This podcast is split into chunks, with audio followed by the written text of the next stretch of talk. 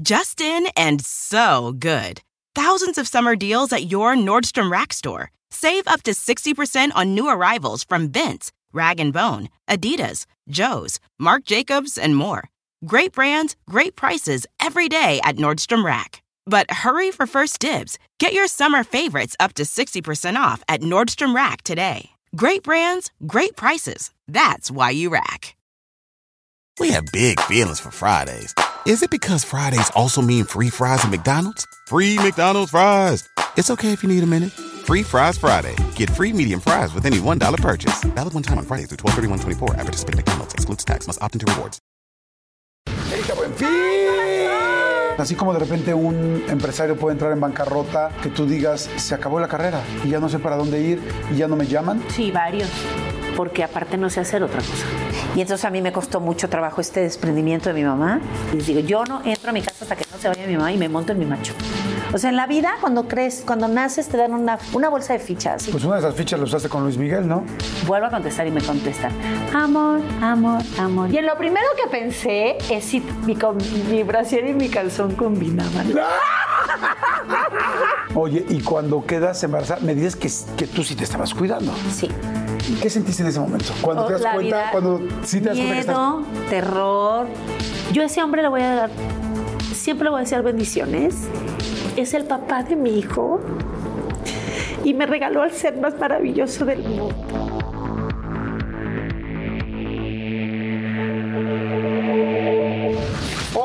¿Cómo están? Ay, pues un episodio más, una entrevista más, un ratito más que disfrutemos todos juntos. Les mando muchos saludos a todos y gracias por su apoyo. Y estoy muy contento porque la conozco desde hace mucho tiempo, hemos pasado momentos muy lindos.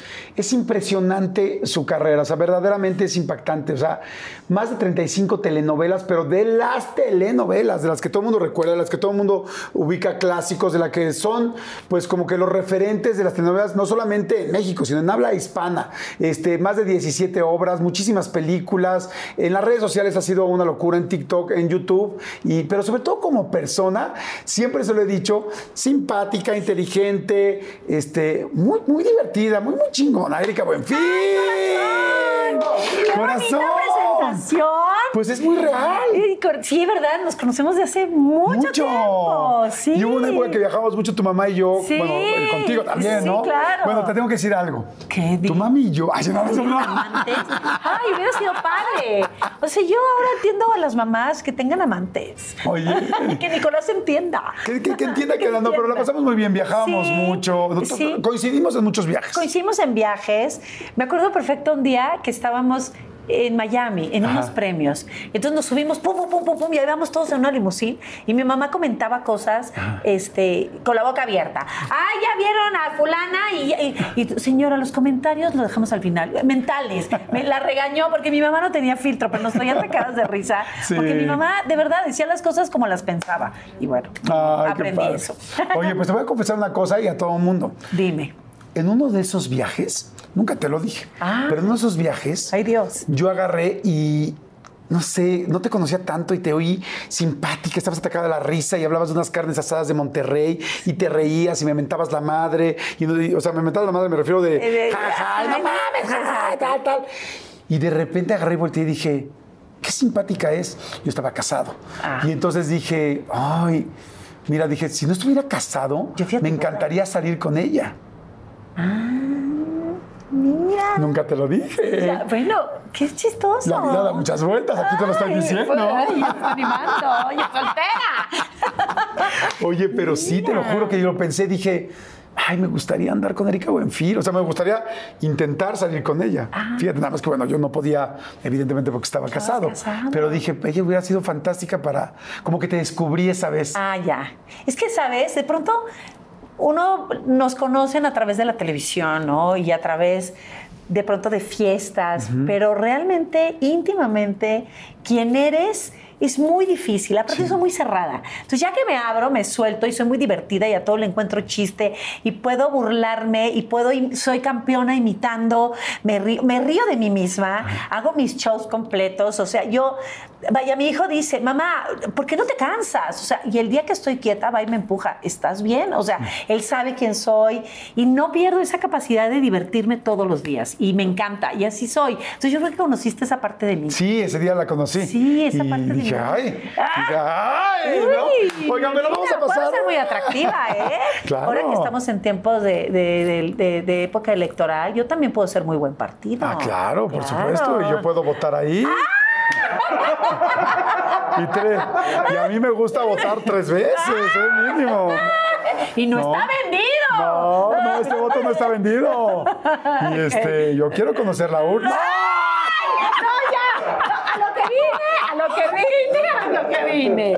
Oye, Ok. bueno, bienvenidos a todos. La vamos a pasar Gracias. padrísimo, la vamos a pasar increíble. Ya lo saben ustedes, pásenla bien. Esa es la idea de, de que, de que conozcan a Erika y de que platiquemos un poquito con ella. Tómense algo, lo que sí. quieran, cada quien tómese un cafecito, un no sé lo que quieran. Bueno, Sí, sí, pues salud, ¿no? Salud. Salud. Miren, por salud. lo que platiquemos. ¿Cómo besas en la vida real? Pues dicen que bien. Pero ¿qué haces? O sea, como que todo el mundo tenemos un algo que nos gusta mucho hacer. Cuando tú besas bien, ¿qué haces? Eh, eh, sí soy de las que miran los ojos, pero sí soy de las que los cierran. Ajá. O sea, no, no me gusta estar ahí. Hay gente que se queda con los ojos abiertos, ¿no? Y este. Y a veces a mí me gusta dar el beso, o sea, no esperar a que se Ajá. lancen. ¿no? Ajá. Desde muy chava. Y soy muy besucona, soy muy de tocar y, y de abrazar y de sentir am- amor y, y beso rico y largo. O sea. Ay, yo igual, fíjate.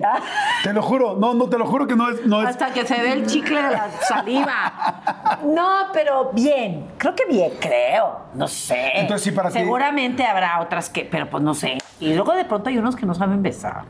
¿Qué te ha pasado así que digas, cae? "Ota, qué hueva este Te cuate? cae, pues sí, lo que tú dices, como que poquita lengüita y como, como apretado, como, no sé, feo.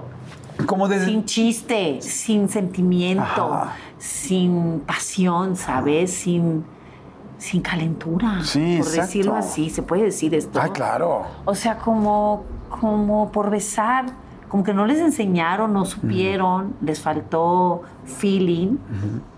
Y este, y de repente dices, ay, y- pero hay unos que sí. ¿Te gusta que te apretujen? Sí. Así que. ah. Sí, claro. Y que me traten mal, ahí me quedo. Sí.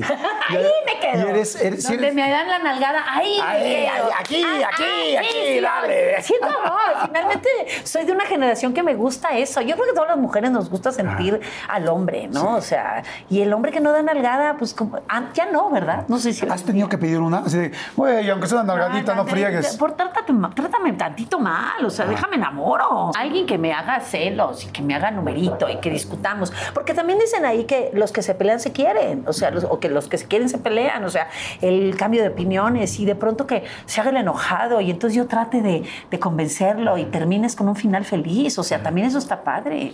Oye, a ver, Teresa de Jesús Buenfil López. ¿Dónde está el Erika? No me llamo Erika, érase una vez, ¿tenemos tiempo? Sí. Uy, mi vida. Estás, estás con, estás con nosotros. no te Era, preocupes. érase una vez que mi mamá fue a Europa y le tomó la foto a una niña que era muy parecida a mí. Y entonces ¿Tú ya habías nacido? yo había nacido, pero entonces cuando yo estaba más grande, jugaban mis hermanos a decirme que yo era adoptada. Y que mi mamá me había traído de Europa. Y me confundían enseñándome esta foto. Y que mi mamá sí me había traído. Y la, y la foto de verdad era una niña muy parecida a mí, yo siempre fui muy rubia. Y me hacían llorar. Y entonces pasaba el tiempo y entonces yo le decía a mi mamá que me dijera cómo se llamaba mi verdadera mamá, era una historia real. O sea, ¿tú realmente lo sufrías? Yo realmente lo creía. Y entonces, no, no es cierto, no sé. Y un día mi papá dijo, tu verdadera mamá se llama Erika. Ok. Espérame, Entonces- ¿Cuántos años estamos hablando? De unos 6, 7 años. Ay, es un poco gandalla la broma, ya, ¿no? claro. O sea, Entonces, jajaja. Y entonces cada vez es que eres adoptada. Entonces, bullying de los hermanos, no sé qué. No, no es cierto, no es cierto, mijita, no llores. Pasa una águila por el mar. Viene, viene la niña a a- a México y entonces por sugerencia de una de una manager, que era la misma manager en aquel entonces de Daniela Romo. Y Daniela Romo también se llama Teresa. Y entonces mi mamá decía, esta señora tiene algo con las Teresas, ¿no? Y le sugiere a mi mamá que me cambien el nombre. Y yo dije, pues me voy a llamar como mi verdadera mamá. Se la regresaste. Y entonces yo soy mi verdadera mamá. y tú dijiste, Erika. Erika. Al principio me, estaba entre Michelle, Paola y Erika. Okay. Y entonces Michelle pues se prestaba a que fuera un hombre extranjero, en aquel entonces que fuera algo más, no sé qué, Erika casi no, ¿verdad? Pero bueno. Y luego Paola, no, pues porque está Paula Cusi y tampoco. Y entonces, este, le hablo a mi papá para preguntarle y, mi y le dije, papi, me quiero llamar como mi verdadera mamá, Erika. Dijo, sí, ponte Erika como tu verdadera mamá. Ya sabíamos la broma. Era como un, como un chiste privado. Y tú eras, entonces dices que eras como la más relajenta, porque yo siempre que te he conocido eres así, relajenta. Siempre era la más relajenta, la más traviesa, la que le saqué canas verdes a, a mi papá, este, el chinchulín que brincaba. ¿Qué era el chinchulín? Ah, el chinchulín, eh, mi, mi, papá es yucateco, era yucateco, y entonces me ponía apodos de, de este, como que hablan en Yucatán maya. Y entonces este era un chinchulín que era un, un animalito, un chapulín. Y entonces este, yo era muy necia, era muy pegada a mi papá. ¿Te acuerdas de alguna travesura cañona que le hayas hecho a tu mamá o a tu papá? Sí, claro. había un comercial en la televisión de un oso negro y salía una güera bailaba al final cha cha cha. Y entonces yo hice cha cha cha y me tiré un pun. Pero le doy en la cara a mi papá. yo estaba chiquitita y me corretea, grosera, que no sé qué. ¿Cuántas veces te he dicho que no estés en la de mi recap? Porque nomás había una tele. La del cuarto de los papás. Y entonces, vete, váyanse a su cuarto. No era de Charmín, ¿verdad? Cha, cha, cha, Charmín. No, era de un oso, de, de un vodka. Este, y entonces, este. ¿Qué no escarmientas? Y entonces yo siempre le he contestado, no me sé quedar callada. Dije, es que no sé qué es escarmentar. ¿La final del food o las mejores alteraciones? ¿Tu primera cita o tus primeras herramientas para instalar frenos? Ver la temporada completa del nuevo show o videos de cómo reparar autos. Bueno, cuando eres fanático de los autos, la opción es obvia, súper obvia. Fíjense, con más de 122 millones de piezas para consentir a tu carro favorito, puedes asegurar que tu carro siempre funcione perfectamente bien. Juegos de frenos, turbocargadores, luces LED, juegos de escapes, defensas, racks para el techo o motores. Ya sea que te guste la velocidad, la potencia o el estilo, eBay Motors tiene todo lo necesario para tu carro favorito. Además, a estos precios, quemas llantas y no dinero. Y con Guaranteed Fit de eBay, te aseguras que la pieza le quede perfectamente a tu carro a la primera. O si no, se te devuelve tu dinero. Mantén vivo ese espíritu de ride or die en ebaymotors.com. Who needs an alarm in the morning when McDonald's has sausage, egg, and cheese McGriddles and a breakfast cutoff? Para pa pa pa. O sea, y entonces ya lo dejaba como sin palabras, nunca me quedé callada. Me acuerdo de otra que mi hermana es muy frágil, por no decir débil. O sea, la acosaban o la buleaban, porque siempre ha habido bullying, y lloraba. Y yo la defendía. Y entonces me acuerdo que en la esquina del ¿Tú más chiquita? Sí, claro. En la esquina del colegio en el que estábamos, porque antes los niños podíamos andar en la calle. Entonces mi mamá decía, las espero en la paletería. Entonces nos salíamos y todos los niños estábamos en la paletería esperando a nuestras mamás para que no hicieran la fila del colegio, ¿no? Para recogernos. Y entonces mi hermana, ¿por qué estás llorando? ¿Quién te hizo llorar? Pues no agarro paletas y les empiezo a aventar paletas. Sí. sí, a mí me valía gorro. O sea, de verdad arrebatada. Atacabas con el parque que tuvieras, sí, Sí, arrebatada. O sea, todavía hasta la fecha se acuerda de, es que me defendías. Digo, pues sí. O sea, sí, claro, y hasta la fecha sigo siendo igual, o sea, ¿tú qué? Y, me enfrento y, confronto a la gente y soy guerrera y, no me sé quedar callada. Oye, esa pregunta, eh, perdón, esa travesura que me platicas del osito, del cha-cha-cha y todo, esa, esa situación me lleva a otra pregunta. ¿Era una familia pedorra? Porque es que hay diferentes Yo no soy pedorra. Pero es que, a de ver, hecho. es que hay tipos de familias. Hay quien se los va al baño a echarlos no. y hay quien juega y se los Ah, no, revienta. nosotros jugamos y tápense y huélete. Claro. es que eso es padre. Si soy gente normal. O sea, qué aburrido voy al baño a echarme un pedo, pues mejor quédate en el baño. Sí. ¿no? O sea, sí, pues sí. Es que hay gente que se hace eso. Yo creí que no, pero ya descubrí no gente me los así. echo enfrente de los novios porque sí me parece como penita, ¿no? Bueno, cuando ya hay mucha confianza, Ah, sí. sí, ya, ya, Ya te guerrita, ¿no? Ya guerrita. Sí. Pero, pero, ay, me acordé de un momento. Cuéntame, cuéntame. Y entonces, este, sí, el tápate y huéletelo, el fúmatelo. Yo de la casa soy la menos, pero sí Ay, sí, no. Qué casualidad. No, ¿eh? No soy un pedorra para ¿No? No, no, porque Yo como... sí, caray. ¿Sí? Pero soy feliz, soy un pedorro feliz, Ah. contento, que voy por la gente. De que sea una vieja del alto pedorraje, sí. Eso Eh, sí. Eso sí. Pero no, son más pedorros dos de mis hermanos. Déjame saludo y creo que me están viendo. Saludos, saludos a tus hermanos. No vamos a decir nombres, pero pues no, solo tienes dos hombres, ¿no? Eh, no, y una hermana. Por eso, o sea, o sea, los dos hombres, los dos son pedorros, no nos hagamos, ¿no? Salud, salud por ustedes. Oye, ¿y cómo empiezas en el asunto de la actuación? O sea, estabas muy chiquita. Sí, estaba muy chavita y entonces en esta tele que te digo que solo había una de tamaño de ese cuadrito, así, una nadita. Entonces yo me acostaba, porque Monterrey hace mucho calor, entonces yo me acostaba en el piso y entonces veía la tele así como grande y porque hacía mucho calor y en el piso era como fresco, ¿no? Y salían las telenovelas. Y entonces salía una telenovela de Edith González.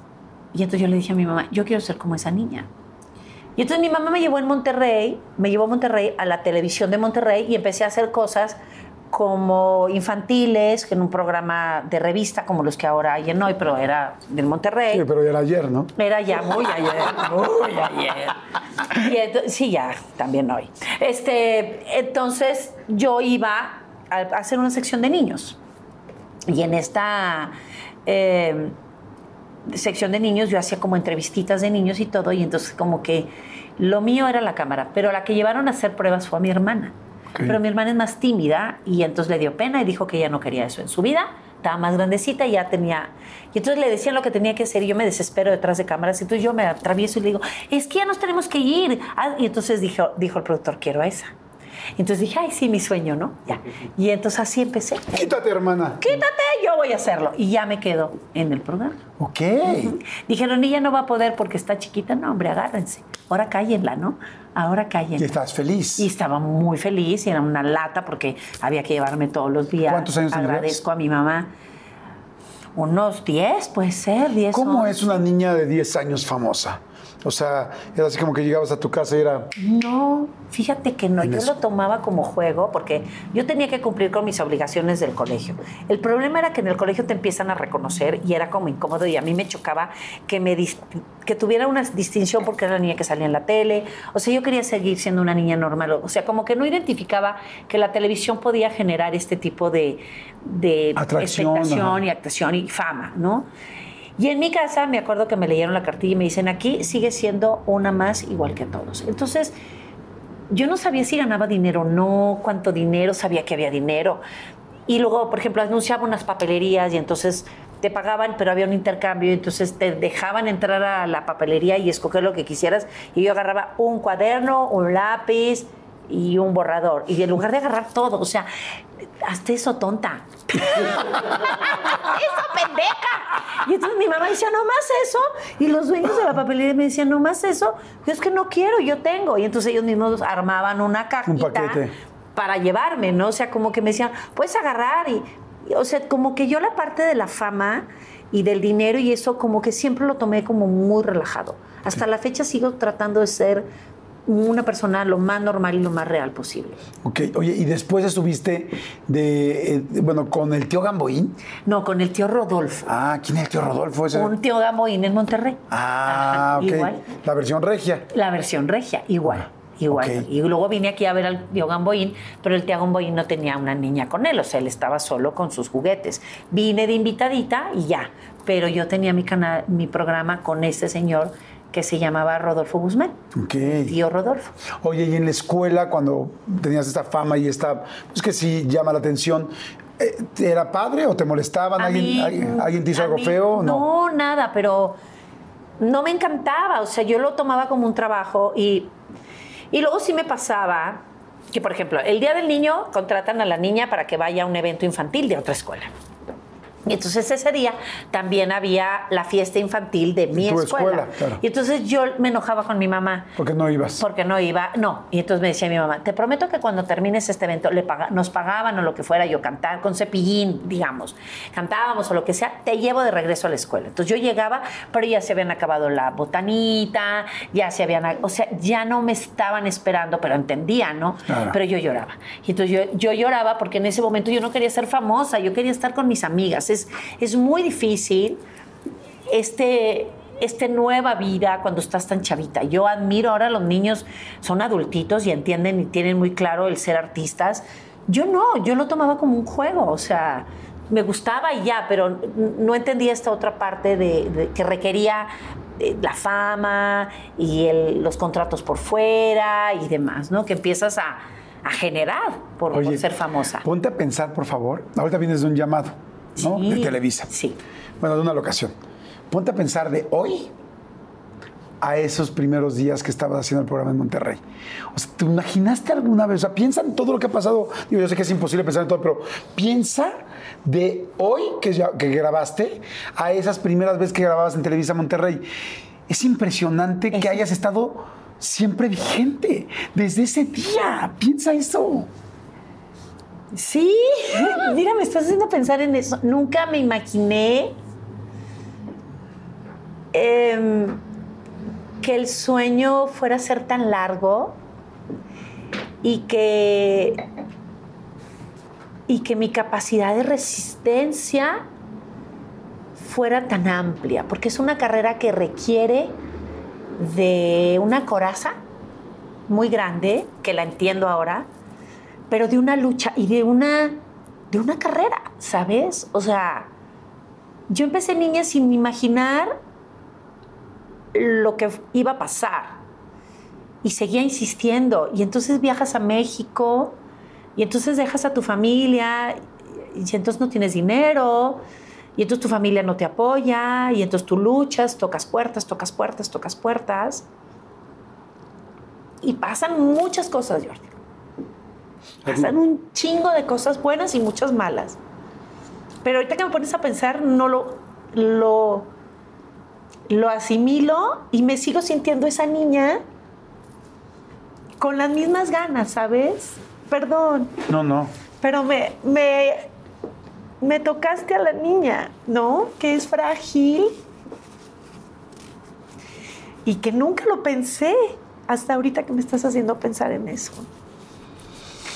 Está cabrón, porque resistir está cabrón y defenderte y salir adelante y gastar zapatos en los foros, en los escenarios y con hijo y sin hijo y se muere la mamá y se casan los hermanos y a veces te pierdes de eventos y ahí sigues y sigues y sigues, ¿no? O es una carrera. ¿Ha habido algún momento desde, ese, desde esa niña en el foro hasta ahorita donde has dicho, ya valió?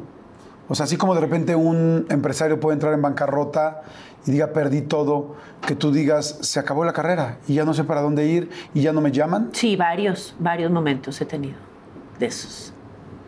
¿Y es fuerte? horrible. Porque aparte no sé hacer otra cosa. Y hay momentos en los que dices, pues no sé hacer otra cosa. Ha habido varios eh, cambios en la misma empresa. Salen jefes, entran jefes, entran nuevas generaciones, entran nuevos productores. No de ahorita, de toda la vida, o sea, no lo de ahorita. Y, volver a empezar y volver a empezar. Y entonces, este, había un señor muy importante que se va de Televisa, que es Víctor Hugo Farril, y de pronto toda la gente que estábamos con él también sufre este, esta salida, ¿no? Y, y- y dices, ¿y ahora para dónde? No había más que Televisa. Oye, después de tantas telenovelas, este, ¿te acuerdas cuántas veces te has casado en una telenovela? Todas, ¿Todas? todas las novelas, ¿Todas te has casado? en todas, menos creo en una. En la última creo que no, pero me he casado hasta de ruca, hasta ya en amores verdaderos, ya ruca y yo casándome. Y me han casado en todas. Eh, Bodas chiquitas, bodas grandes, medio bodas, el civil o lo que sea, pero en todas me he casado. ¿En la vida real No, te querías casar? Sí, ¿Y es raro? O sea, es raro haberte es casado tanto en rarísimo, la pero tele mi no. abuelita dijo, es de mala suerte ponerte azares antes siendo soltera si no es para casarte. Y dije yo, ay, yo creo que me metió la idea o me echó la sal o cayó un rayo en ese momento y ya. Dije, ay, no, estás loca. Dijo, no te pongas azares, nunca más te vuelves a poner azares. Y en todas las bodas me han puesto azares. ¿En todas te han puesto? Pues sí, ya que pues las novias se ponen azares, en las coronas. Claro, por supuesto. Y este, o en aquí, o el chavo, o en, un, en algo tienes azares. Entonces sí. Entonces, pues yo creo que eso, pero no sé, en todo, es raro. Es raro. Entonces es muy chistoso porque cuando Nicolás, yo, yo cuando yo me casé, cuando estaba embarazada. En la, en la novela que estaba haciendo me casaron embarazada y el productor disfrutaba muchísimo el momento de casarme embarazada y inventó que mi personaje se embarazaba. Entonces me fui a probar mi vestido de novia estando embarazada en la vida real y yo lloraba. Cuando viene la grabación... ¿Llorabas en la vida real? En la vida real. Y porque te veías y decías, Solte- madre soltera sin casarme. Y entonces yo me acuerdo... con vestido con vestido y azares. y azares. Y entonces yo me acuerdo que le digo a la chica de vestuario, tómame fotos. ¿Para qué? Tómame fotos. Esto nunca lo he dicho. Dice mi mamá, mira, allá está un barco, se ve muy bonita la foto. Entonces yo me hago el vestido así, se ve mi panza y me toma la foto.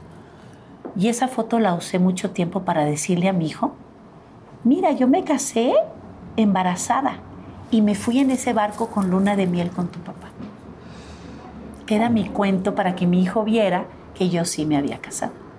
Y desde el momento que tomaste la foto, De la vestida de la decías, novia. quizá la necesito. Exactamente. Claro que ya sabe la verdad y todo, pero en ese momento, para que no lo atacaran, él tenía una foto de su mamá vestida de novia. Pues a mí se me hace algo precioso. Pero Se me hace ya algo- pasó. Claro, pero se me hace algo precioso. Se me hace algo de una mamá que cuida, que quiere cuidar a su hijo. Yo le quería cuidar su corazón y, Claro. No, no, eso es 100% válido. y ya No- pasó. Y lo viví, lo lloré. Y mi mamá, ponte, ponte. Y, y me casé con Azares, con ramo y toda la cosa. ¿Dónde estaba la foto? ¿En, en qué parte físicamente de tu casa? En la sala, En la como sala. todos que ponen su foto. ¿Ya la novia. quitaste de ahí? Ya. Ok. En ese lugar, en ese mismo lugar, ¿te gustaría que hoy hubiera una foto donde sí te hubieras casado o es algo No, que ya ya no, no. te importa? No, ya no. No, ya no. No, ahora tengo fotos con mi hijo por todas partes. Soy una mamá orgullosa de lo que he logrado. Este, estoy a todo dar. Estoy, ya la brinqué, diría por ahí. Ya me da hueva. ya no. Ya no. No sé. Tendría que llegar alguien que le dé directo al corazón, pero pues está lleno de parches, entonces va a tener que atinarle. Sí, sería como... Sí, encontrar. Pero encontrar. esto significa que es un gran filtro para encontrar una persona muy buena. Esa- ¿Te parece bien? Exactamente. me parece bien. Vamos a hacer rápido un refil para todos ustedes, para que, este, gracias a toda la gente, si les está gustando, denle like, denle, este, compártanlo y sobre todo Sí. suscríbanse, que eso nos ayuda muchísimo. Muy bien. ¿Te parece bien? Sí, claro. Ah, refil rápidamente y regresamos. Refi- ¿Cuál ha sido tu personaje más entrañable? Así que digas, este no hay manera que no lo hubiera hecho. O sea, por favor, si tuviera que hacer uno solo, haría este. Amores verdaderos, yo creo. ¿Sí? De Victoria Balvanera. Mira, hice muchos muy padres. Tengo telenovelas que quiero mucho, como Amor en Silencio, Marisol, eh, Tres Mujeres. Hay novelas que, que llevo en mi corazón y recuerdo con mucho cariño, pero Amores Verdaderos fue como un premio. Como un premio por muchas cosas que me habían pasado y por, por momentos en los que, de estos momentos que dices que parece que ya no, ¡fum! llega este premio a la vida y, y creo que fue un personaje que la gente lo quiso, que la gente lo recibió desde el principio, que fue una telenovela exitosa, que ha sido una novela que, fue, que dejó mucha huella en mí y en el público. Entonces creo que qué bueno que lo hice. Ay, qué bueno, pues Sí. felicidades, qué padre. Oye, ahorita que mencionaste Amor en Silencio, yo amé esa telenovela. ¿De verdad? La amé. la- y hasta la cancioncita, Amor en Silencio. Sí, saliste después con Omar proyecto. Fierro, ¿no? Sí, claro, en el, en el ahí nos enamoramos. Amor de telenovela. Oye, qué padre eso.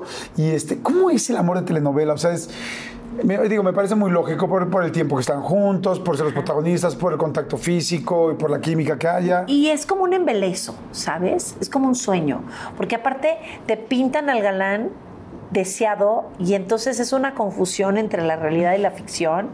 Yo creo que a ellos también les pasa y entonces te ves todo el día y entonces te ríes todo el día, trabajas con él todo el día y sales de que es tu enamorado y sales de que te gusta y son novios y entonces te encantas y aparte pues estamos guapos y estábamos muy bien y pues de pronto pues somos novios, pues somos novios y ya. ¿Y qué pasa cuando ya uno sale del foro? O sea, ya se acabó la novela, muy bien, ya todo el rollo, y tú y yo somos novios. No, se rompe el encanto. No sé por qué. ¿En serio? Es muy chistoso. Bueno, a mí me pasó. O sea, que ya lo ves en pants o él te ve... No, no, como que se rompe la magia y como que cada quien por su camino y como que pues sí, pero no y y como que se rompe un poco la magia. No sé ¿A ti sí te pasó que te vas, que te enamoraste de los protagonistas? Sí, yo sí. Porque muchas dicen, yo jamás, yo jamás, No, yo yo jamás. sí. Y tú, sí, sí, sí, sí. No. Con Santa Marina sí, ¿no? Sí, pero fue muy cortito. Fue como, como también un flashazo y tan tan. ¿Y pasó lo mismo? De repente como que se acabó el encanto, como No, que no, salió- no fue toda la novela, fueron una semana, o sea, fue muy corto. Ok. Sí, no, no fue durante toda la telenovela, no, no duró toda la telenovela. De quien estuve enamorada y nunca me peló, yo, enamorada, enam- así no enamorada, pero ya volteame a ver, ya quiéreme, fue de Alexis Ayala. No me digas. Sí, y él lo sabe además. O sea, y, y- y me encantaba y... Pero no, no fui de, no fui como, no le gusté, no le llené el ¿Y ojo. se lo, se lo dijiste en No, pues era obvio. Era obvio, o sea, más, más obvia no podía ser y lo sabía. ¿Nunca Pero él tenía aventaste? novia. No, él tenía novia. Y entonces esta telenovela fue tres mujeres. Y entonces al principio siempre tuvo novia y yo no. Entonces termina la telenovela y tardan en ponerla al aire. Cuando la ponen al aire, se vuelve un éxito. Entonces nos trajeron de regreso para pegarle capítulos y crecerla. Entonces ya cuando regresa, Ya no tenía novia. yo ya tenía novio.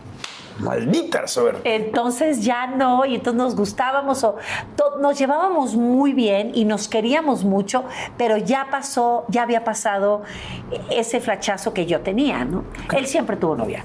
Él siempre tuvo novia. Oye, yo recuerdo que tu mamá siempre estaba contigo. Sí, me escapaba, aunque no me diera permiso. Eso te iba a decir, o Ah, sea, yo a me eso escapaba. iba. O sea, es como, tienes a tu mamá todo el tiempo, cuidando de tal, y tú tienes al galán de la telenovela que quieres, y pues amor en silencio, en silencio, pero sí vamos a echar unos gritos. Sí, no claro, no, no, yo me escondía y me escapaba y hacía mis travesuras. Sí, fui tremenda, pobre mi madre. ¿Sí? Sí, claro, por eso cuando ¿Qué me salga sale lo Nicolás- regia, eh? Cuando, Que fue tremenda, pobre mi madre. Cuando, cuando Nicolás me haga travesuras no voy a poderle decir nada, porque yo también hice las mías. Y le tienen que pasar cosas como me pasaron a mí.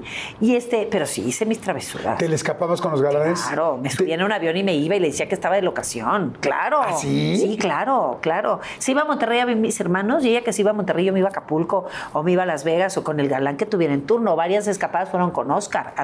Ajá. Y ella, y mentía. Claro, claro que sí lo hice. Oye, y tu mamá te hablaba. Pobre así te hablaba de. no había de- celulares, era la ventaja. No, no, pero te hablaba así de. Erika, tú eres Teres- una niña- Teresa. Teresa. Tere. Teresa. ¿Tere o Teresa? Teresa. Teresa. Teresa es ya regaño. Teresa, eres una mujer y tienes un cuerpo muy bonito. Sí. Y ese hombre. No, ojalá tiene- no me decía así. ¿Qué te decía? Único que quieren es comerte. Ay, claro, es norteña. O sea, en ningún momento me iba a decir, mijita, no, ni nada. ¿Qué no ves cómo te ven las nalgotas? Así te dice. No, mira mi mamá. Oye. En ningún momento, hijita, en mi vida, mi mamá no tenía piedad. Mi mamá no conocía la ternura. O sea, mi mamá no conocía la palabra no. Todo era así, punto. O sea, y, y mi mamá te decía las cosas como son. O sea, mami, se me viene el escote, todo el mundo te va a voltear a ver ahí. Y no te quiero decir la palabra, pero lo decía. Y entonces, o sea, no era sutil, para nada. O sea, cuando yo salí embarazada, yo decía, voy a decir algo grave, pero decía, ¿por qué me quedé embarazada? Es imposible. Pues ¿por qué cogiste? Puta madre. O sea, sí. O sea, pero sí te lo decía, ¿no? O sea, ella se dio cuenta primero que yo que estaba embarazada. No me digas. Claro, porque Sí, pues las mamás son. no, estábamos en una locación, vuel- vuelvo a lo mismo, y entonces este, yo llevaba pues mis toallas, ¿no? Y las puse en un cajón, y entonces de eso de que, oye, mijita, ¿te bajó la regla? No, pero pues ya ves que yo soy irregular. Otro día, oye, mijita, eh, y entonces empieza a preguntarme, mírame los ojos. Entonces había pedido un room service en ese momento porque estaba en el desayuno y yo de ahí me iba a grabar, o sea, nos da, entonces muy temprano el room service y a mí me dio mucho asco la comida. ¿Ves? ¿Estás embarazada? No, es que se me antoja lo que venden. Había una cafetería tipo Starbucks en la parte de abajo y entonces vendían como una ensalada y un sándwich que me encantaba, como un, como un sándwichote. No, es que esto no lo quiero desayunar. No, tú estás embarazada. Insistía, insistía, insistía y la regla no llegaba. Regresamos a México, nada, nada, nada. Me empiezo a aterrorizar y entonces me dice, te traje un regalo. Y dije, ¿de veras? Y me trajo una prueba de embarazo. Y entonces... este, Así como de casi, casi aquí enfrente no, de mí. Sí, claro, casi, casi. Hágale pipí, mija. Y me hice mensa. Y yo decía, por favor, que me bajen, que me bajen. No puede ser, no puede ser, no puede ser. Y me hago la prueba y tan, tan. Entonces yo le dije, ¿qué crees? Ya sé. Fue todo lo que me dijo. Esta mamá tierna de las películas, su ternura la manifestaba de esta manera. Ruda, abrazaba, besaba poco. ¿Abrazaba mucho? abrazaba mucho, eh, amaba que me fuera a currucar con ella y a mí hacerlo. Pero no era una mamá así, que bárbara, qué tierna, porque yo soy muy tierna, yo soy muy cariñosa, yo soy muy juguetona con Nicolás, yo lo chuleo mucho y todo. Mi mamá sí, pero no tanto como yo, era más Ok. bien seca. Luego nos divorciamos, digo yo, porque le digo, ya no quiero seguir contigo, entonces yo me salgo de la casa. Y digo, hasta aquí. Y me agarro mi carro y me salgo a vivir a un ¿A hotel qué edad? de 28 a 29. Me salgo, ya no quiero nada, y agarré mi carro. Y entonces yo estaba grabando novela en ese entonces. Entonces me acuerdo, siempre tengo una maleta de telenovela donde traigo todas mis cosas de telenovela. Y entonces ya no aguanto más, quédate con la casa, quédate con todo, quiero hacer mi vida. Prendo el carro y me voy. ¿La casa era tuya? Mm, La casa es mía, sigue siendo mi casa, pero vaya, era mía. Dije, no me importa, yo tenía un cutlass, prendo el carro y me voy a un hotel que está aquí en, en Perisur. Y ahí me quedo, sin nada, con mi maleta de la novela y yo tenía llamado al día siguiente. No. Y entonces yo hablo por teléfono, pues no había celulares, yo hablo por teléfono a producción y les pido que me den llamado un poquito más tarde que porque había tenido un problema. Y me cruzo a una tienda a comprar desde calzones y ropa para llegar a grabar. Es que tuve un problema y nadie sabía que yo me había peleado con mi mamá fuertemente. Y entonces mi mamá me decía, regresa, y no regresas. Y no me encontraban, porque aparte no había celulares, entonces no había manera de localizarme. Pero ella sabía Que tú que tenías yo que llegar estaba en el llamado. foro. Entonces estaba esperando en el foro y entonces yo doy la orden de que no la dejen entrar. No. ¿A tu mamá? Entra. A esa señora que me dio la vida que no entre. No entra. Y entonces Sergio Jiménez, que estaba conmigo en la telenovela, que era director, le dijo, Marta, no puedes entrar, Erika no quiere verte. Y entonces le piden que se salga y entonces ella se cansa y se va a la casa. Y lloraba y si es un dramón familiar.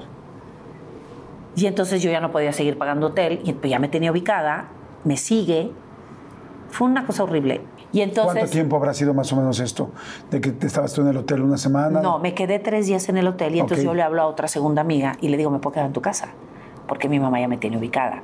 O sea, yo no quería regresar a mi casa hasta que mi mamá se fuera. Punto. Y entonces me voy a casa de esta amiga, Marta Velázquez, y ahí me tiene. Y entonces lava mi ropa, entonces yo les pido a la gente de vestuario que me presten ropa porque llegaba un momento en que pues no te vas a comprar todo nuevo. Claro. Lo que me acuerdo que sí compré fue cosas personal, de, de- de uso personal y, o sea, todo un súper tuyo, ¿no? Hablo a la casa y entonces me dice, mi hermano me dijo, ya nos la vamos a llevar. Y fue un dramón y se armó el show y chalala, chalala, chalala y se la llevan a Monterrey, viene mi papá por mí, finalmente les digo dónde estoy, llegan a Televisa. Entonces ya les digo dónde estoy y me y les digo, yo no entro a mi casa hasta que no se vaya mi mamá y me monto en mi macho. Y me divorcio mi mamá. Y mis hermanos la convencen, dicen, ya no quiere, o sea, entiende, ya déjala, suéltala un poco. Y a esa edad me sueltan, un poco como de 28 a 33, decidí, empecé a vivir ya sola. ¿Le daba a tu mamá miedo que No, te pasara algo? No, no, era un... Como un estaba muy matrimonio. pegada, sí, estaba muy pegada. Había un, una necesidad de estar conmigo, un control. Obviamente tu mamá lo hacía buscando tu bienestar, pero te Pero, estaba pero asfixiando. es- llega un momento en el que hay edades en los que ya. Y hay gente que puede ser muy controladora. Eh, yo he sido en alguna etapa de mi vida muy controlador y eso no es bueno porque controlar a alguien cansas a la persona. Sí, cansas, cansas. ¿No? Y eso lo viví y ya, superada, ¿no?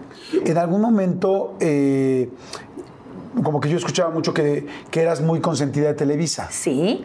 Por ejemplo, Así de, ¿cómo? sí, Sí. Que, eh, que tenías el camerino más grande.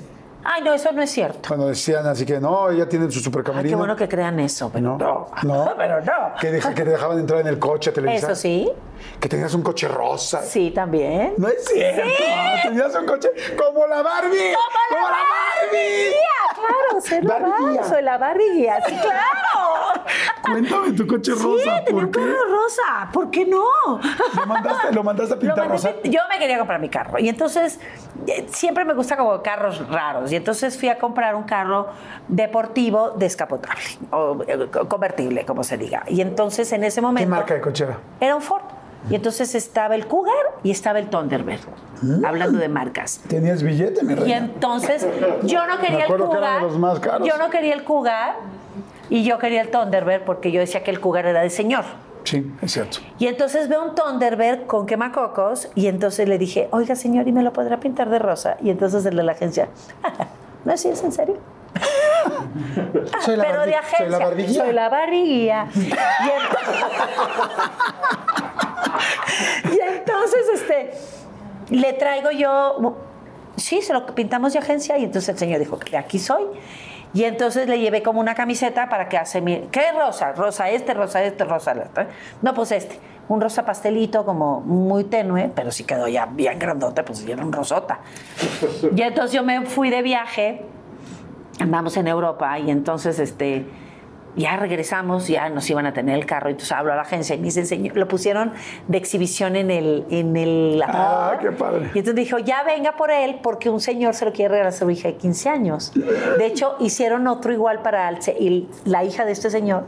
Entonces yo llegué, me sentía rayada y andaba en mi carro rosa y entraba por la puerta chingona y yo ahí, "Ah, ¿cómo no? Oye, ya no lo tienes. No, lo vendí. ¿y lo vendiste rosa? No, lo, lo pinté color vino y se lo quedó uno de mis hermanos. Sí, porque está cañón, ¿no? pues, o sea, imposible, imposible. No, sí, pues, sí. ¿cómo? O sea, no es tan fácil Era un un coche. tiro al blanco. Claro. Así, o sea, ve, ahí va Erika Buenfil. Ahorita podría.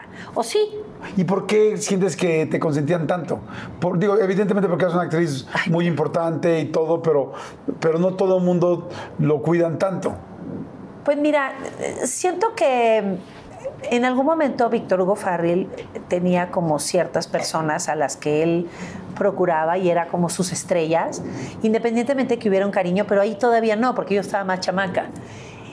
Y siempre fui como muy consentida, no nada más de Víctor Hugo, también de Don Emilio, o sea, no sé, les caía bien, daba resultados. ¿Te acuerdas que empecé la entrevista diciendo que eres una mujer con mucho ángel? O sea, eso lo noté yo. Entonces yo creo que lo- me encantó como lo dijiste. O sea, claro, una persona que tiene mucho ángel, que es sincera, que, o sea, que es derecha y que además da resultados, verdaderamente buenos resultados, Pues me cuidaban. pues claro, te, te cuidaban y porque lo pedías. Porque hay gente que puede ser buena, pero como nunca levanta la mano, No, pues, no, yo le nunca me quedo nada. callada. Yo ¿No? si quiero algo lo pido. Claro. Diría mi mamá, el no ya lo llevas, vas por el sí.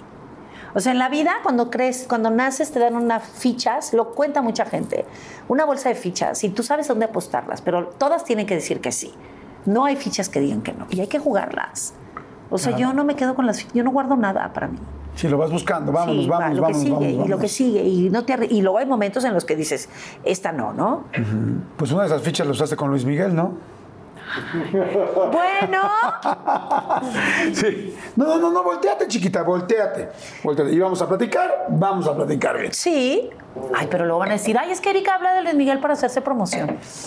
Y pues bueno, pregúntame. A mí me dijeron que alguna vez que, ay, no, que Luis Miguel va a hablar de Erika para hacerse promoción. No, no creo sabe. que Luis Miguel hable de mí. ¿Quién sabe? Hay que esperar la, ter- la tercera temporada. Claro. Bueno, no, no, no sé si en la temporada. Se brincó las fechas, ya lo Sí. chequé. Érase una vez, mi mamá tenía un novio, ¿ah, verdad? Y entonces me presume y me dice, voy a ver a Luis Miguel en el concierto. Y yo, ah, chinga, con fulano. Oh. Y entonces, en la mesa, que estaba yo, dos que tres personas, me dicen, ay, pues, ¿qué pasó? No, es que mi mamá va a ir a Luis Miguel. No, pues yo también, yo también. Y yo no iba a ver a Luis Miguel. Y yo decía, ¿por qué todo el mundo va a ir a ver a Luis Miguel? Yo quiero ir a ver a Luis Miguel, ¿no? ¿Por qué? Y aparte, rara vez iba yo a un concierto, siempre estaba trabajando, la chingada. Y entonces resulta que se atraviesa como Semana Santa y Pascua, y entonces tengo libre, porque como dices tú, nunca he parado de trabajar. Entonces me dan este tiempo libre y me voy a Monterrey. Y entonces le hablo a mi mamá y le digo, ¿sabes qué? Cómprame dos boletos para Luis Miguel. ¿Con quién vas a ir? Pues a ver quién se apunta. Pero tú cómprame dos boletos en buena, buen lugar, porque pues ya que, que me vean que llegué. Pues sí. Y entonces llego a Monterrey. Tú ya famosísima, ¿no? ya muy famosa, al aire en ese momento. Coche rosa. ya no lo tenía, ya era otro, ya había pasado el tiempo. Y entonces, este. Y entonces salgo, y entonces llego, y entonces empiezo. ¿Quieres ir a ver Luis Miguel? No, ya lo vi. Dai que ir conmigo, aparte. Entonces tengo un sobrino que se llama Ale, que está muy chavito en ese entonces. Y le digo, ya sé que para ti es un señor, pero pues no quiero gastar el boleto. Ándale, tía, yo voy contigo. Entonces llevas al sobrinito. Escape to Ocean City, Maryland, and discover a place that just feels lighter, where every day feels like Saturday, and French fries are a food group, where flip flops are always in fashion, and seafood is always in season, where the boardwalk is bustling, and the beach is right outside your door, where you can rise with the tide and feel like a kid again. Ocean City, Maryland, somewhere to smile about. Book your trip at oceocean.com. Cuando tu espacio contiene la duradera fragancia perceptible de Airwick Vibrant Scented Oils, buscarás más razones para tener invitados, desde cafecitos con las comadres hasta cenas con los suegros. ¿Por qué huele riquísimo? Airwick Vibrant Scented Oils transforma tu espacio con dos veces más de los aceites esenciales naturales comparado con Airwick Scented Oils regulares. Respira frescura con Airwick. Y entonces, tía, que no te volteen a ver porque eres muy famosa. Sí, le dije, antes de la otra otra, nos vamos. antes de, Claro. de que se meta y empiece en el otra otra, tú y yo nos vamos porque si no, no me van a dejar salir. Sí, y la mayoría de los artistas o la gente, pues que somos públicas, hace- hacemos, Hacemos eso. eso, ¿verdad? Antes de la otra otra, vamos, a, nos salimos. Y entonces este, se llena, entonces yo estoy en primera fila, o en tercera fila, me acuerdo perfecto. Y entonces empieza el show, levantan el telón, show Luis Miguel y sale, y amor, amor, amor, y no sé qué.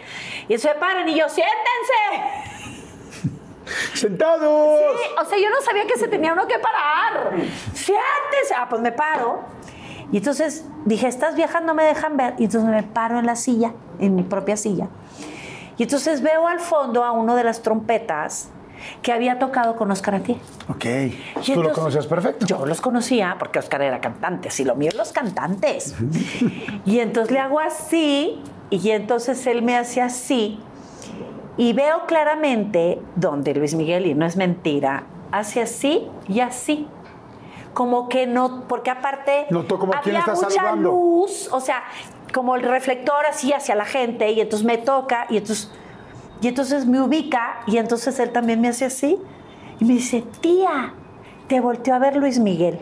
O sea, pero te ubicó de. Ah, la de la tele. Eh, sí, es Erika Buenfil, obviamente, ¿no? Y entonces, y aparte yo lo había conocido de chavito, o sea, sabemos quiénes somos, ¿no? Ah, ok, ok. O sea, ya se habían conocido. Sí, claro, en XETU, y así. Y entonces me volteó a ver, hijito, si no, pues, ¡ay, qué fregón, tía! No sé qué, y me senté. Y entonces las de adelante me volteó a ver a mí, y yo, ah, pues, pues a lo mejor, ¿no? Y entonces me dice mi sobrino, vuélvete a parar en la silla, tía. Y entonces estaban de pronto, Flash, la chica del bikini azul, y me vuelvo a subir a la silla. Y entonces volteé y me dice, Ya "No, esa ya fue con saña. ya, claro, dije, voy a probarle estas. No, vamos. voy a probarle estas chismosas que sí me está volteando a ver. A huevo. Y entonces, ya ves que de pronto te echan el reflector hacia la gente. Ajá. Y entonces dijo, tía, ahorita que están echando los reflectores. Entonces me vuelvo a parar. Casi no me noto. Y de pronto, Flash, la chica del bikini azul, y me hace esto. Y le digo, ya chingué. Dije, ya me vio dos veces. No, yo ya para mí estaba logra- lograda, a mí me había visto Luis Sí, Miguel. yo ya. Yo ya palomeé en la noche, está chingón. Ya, si no estaba, no, ya, ya sí yo qué, o sea, ya no, ya para mí había sido, me vio, y ya, o sea, Claro. ya te avientas todo el concierto. Periódicamente decía, tía, ¿qué te está haciendo? Volteé a ver, y yo, no, te estás confundiendo, no creo, no sé qué. Viene la otra, otra, vamos, vamos, con permiso, con- vamos, porque yo no quería que me saludaran, este... Claro. eh, que el- el- Y el autógrafo de tanta no, gente. no, porque de pronto es incómodo para los demás y vamos. Entonces me estoy saliendo y entonces traíamos el chofer de mi hermana y le hablo por teléfono, ven por nosotros. Y a lo lejos veo donde vuelve a salir a cantar su última canción y al mismo tiempo me está sonando el teléfono. Es verdad. te está buscando Luis Miguel. Y yo les digo, no es real, está cantando. Dijo, no, es que cuando él sale, alguien dice, está, está Erika Buenfil en el público, localícenla. Y cuando salen a buscarme, yo ya me había ido. ¿Quién tiene el teléfono de Erika Buenfil? Entonces, mi cuñada tiene un servicio de limusinas y de vehículos en Monterrey. Y ese día el chofer, fíjate qué historia, el chofer que manejaba el carro de Luis Miguel, que era una persona que tenía que hablar inglés y español, no había llegado y entonces va el hermano de mi cuñada, que a su vez es muy amigo mío, que es Ángel Sordo. No te estoy mintiendo en nada. Entonces escucha y dicen, yo, con- yo puedo contactar a Erika Buenfil. Y voltean a ver a Ángel, Ángel le habla a mi cuñada y mi cuñada me habla a mí. O sea, pero cosas, y entonces le digo, no es cierto, es que Ángel está allá atrás. Ángel, yo conocí a Ángel. Digo, no, no es posible. No es cierto, no me estén mintiendo, están jugando conmigo. Llegan por mí en mi carro y en mi carro me vuelven a marcar y me dicen, estamos hablando de parte de Luis Miguel. Este, y entonces yo creo que es mi hermano Toño y le digo, Toño, no estés jodiendo. Toño, mi hermano, es muy bromista. Le digo, Toño, no me estés jodiendo, ya vamos de regreso a la casa. Es más, voy con Ale. Y, dice, y Ale me dice, tía, es probable. Le digo, no, hombre, ¿qué te pasa? Es mentira. Pero yo no sabía que Ángel estaba dentro, yo no sabía nada de esta historia. Claro. Y entonces le dije, sí, hasta que me hable Luis Miguel. Está bueno. Sonar- que me llame. Pues sí, pues dije, es broma. Vuelvo a contestar y me contestan, amor, amor, amor. Y yo, a ver, sigue cantando. Y empieza a cantar. No. O sea, ni siquiera dijo hola, no, su amor. Amor, amor. Empezó a cantar una canción. Y dije, bueno, sí. y entonces ya me invitan para... Y entonces ya me pasa una persona. ¿Cómo? Pero no te dijo, hola, ¿cómo estás? No, no, no. Vamos, amor, amor, ¿Nos amor. vemos? ¿Nos vemos? Y entonces dijo, ahorita te voy a pasar a alguien porque traía el desmadre. Y me pasan a alguien y me dicen en dónde. Pero espérame, cuando te cantó, te cantó solo a ti. Sí, o claro. estaba en el concierto todavía, amor. No, ya se había acabado el concierto. Yo ya iba en rumbo a mi casa, ya se había acabado el concierto. O sea, ya estaba a punto de llegar a mi casa. Pero qué bueno que no escogió fría como el viento. No, no, no. Qué- Imagínate. No, no, no. amor, amor, No, amor. no, no, muy bien. Que era el momento del amor, amor, amor. Y entonces digo, ay, no, pues vuelta en U. Y entonces, y al, yo voy. Querían ir. Total, ya llego al, ahí a Monterrey, al hotel en el que él estaba, y así fue como el primer encuentro Ok. en Monterrey. No creo que te haya visto ahí en el Motor Lobby. O sea, No, no, te no, dijeron nada. pase a la suite. presidencial, de un hotel muy elegantioso. Cuéntame cuando entras a la suite. Entro a la suite y entonces, pues obviamente es de dos pisos. Bueno, no sé si todas sean Sí, así. conozco, conozco No sé si todas sean así, a lo mejor hay unas de solo piso, ¿verdad? Pero esta era de dos pisos. Y en lo primero que pensé es si mi, com- mi brasier y mi calzón combinaban. Muy bien, A ver si claro. traigo un jueguito. Claro. Es bien importante, chicas. ¿Pero qué no siempre traen jueguito? No, a veces traes. ¿Ahorita traes jueguito? Sí. Ah, muy bien, muy bien. Ah, porque ya Pero no ¿por qué le, dices? ya no le, ya no me la juego. Siempre traigo jueguito. Ya siempre traes jueguito. Siempre, a no menos de que sea domingo, vacación y la fregada, no me importa. Negro Ah. con beige o rojo con amarillo, me da lo mismo. Ok. Pero ese día yo decía, Traigo juego, juego. No. tengo jueguito. Y que no sean pinches, que estén nue- Sí, ¿cómo tiene sus calzoncitos rotos también? Claro, el El aguadito, ya- el Sí. aguadito. Sabroso. Sí, ya cuando, ya cuando el elástico empieza a ser holán, porque son ricos también. A todos nos ha pasado. A todos. Entonces- Quien no tenga un pinche calzón No ha vivido. flojo no ha vivido. Exacto. O roto. Exactamente. Un poco rotito, ahí te Eh, gusta, te gusta. Y luego dices, la madre, ¿traigo o no traigo? Sí, sí, traía. Ay, gracias a Dios. Bendito Dios. Y entonces ya me meto al- ahí al baño y entonces yo traía una bolsa, pues una tipo, una bolsa muy chiquita como de salir, no traía mi cosmetiquera y entonces pues una chaineada, ¿no? Y entonces yo estaba muy nerviosa. Digo, ¿qué hago aquí? ¿Qué hago aquí? ¿Qué hago aquí? Bueno, pues ya me senté y él No, obviamente... déjate que hago aquí. ¿Qué voy, voy a hacer? hacer? Y entonces ya mi mamá sabía y entonces este meeting en la casa, todo mundo ya sabía porque ya Ángel se había encargado, Ángel el chofer, Ah, se había encargado de avisar, tranquilas, está en el en aquí. Y entonces ahí estoy sentadita y entonces Entonces, ¿dónde está? Obviamente se estaba, después del concierto, se estaba bañando y demás, no sé qué. Y en eso sale así como de su habitación. Ya y no hab- había nadie. Ya se habían ido No, los... pero espérame, estaba como un mezanín, como un segundo piso, pero yo lo alcanzaba a ver. Entonces no sabía si aplaudir o si iba a volver a cantar. Ay, hola. Ah, hola. Qué gusto. ¿Qué le dices? O sea, No, pues sí, hola. Hola. Y entonces ya baja. Y entonces qué gusto, qué guapa. Obvia, obvio. Obvio, obvio. Obi. Y entonces, este, oye, ¿qué haces en Monterrey? La plática, la conversación. Y entonces me dice que en ese momento que van a venir unos amigos a cenar y yo ya no voy a estar sola. Y A ver, seamos sinceros.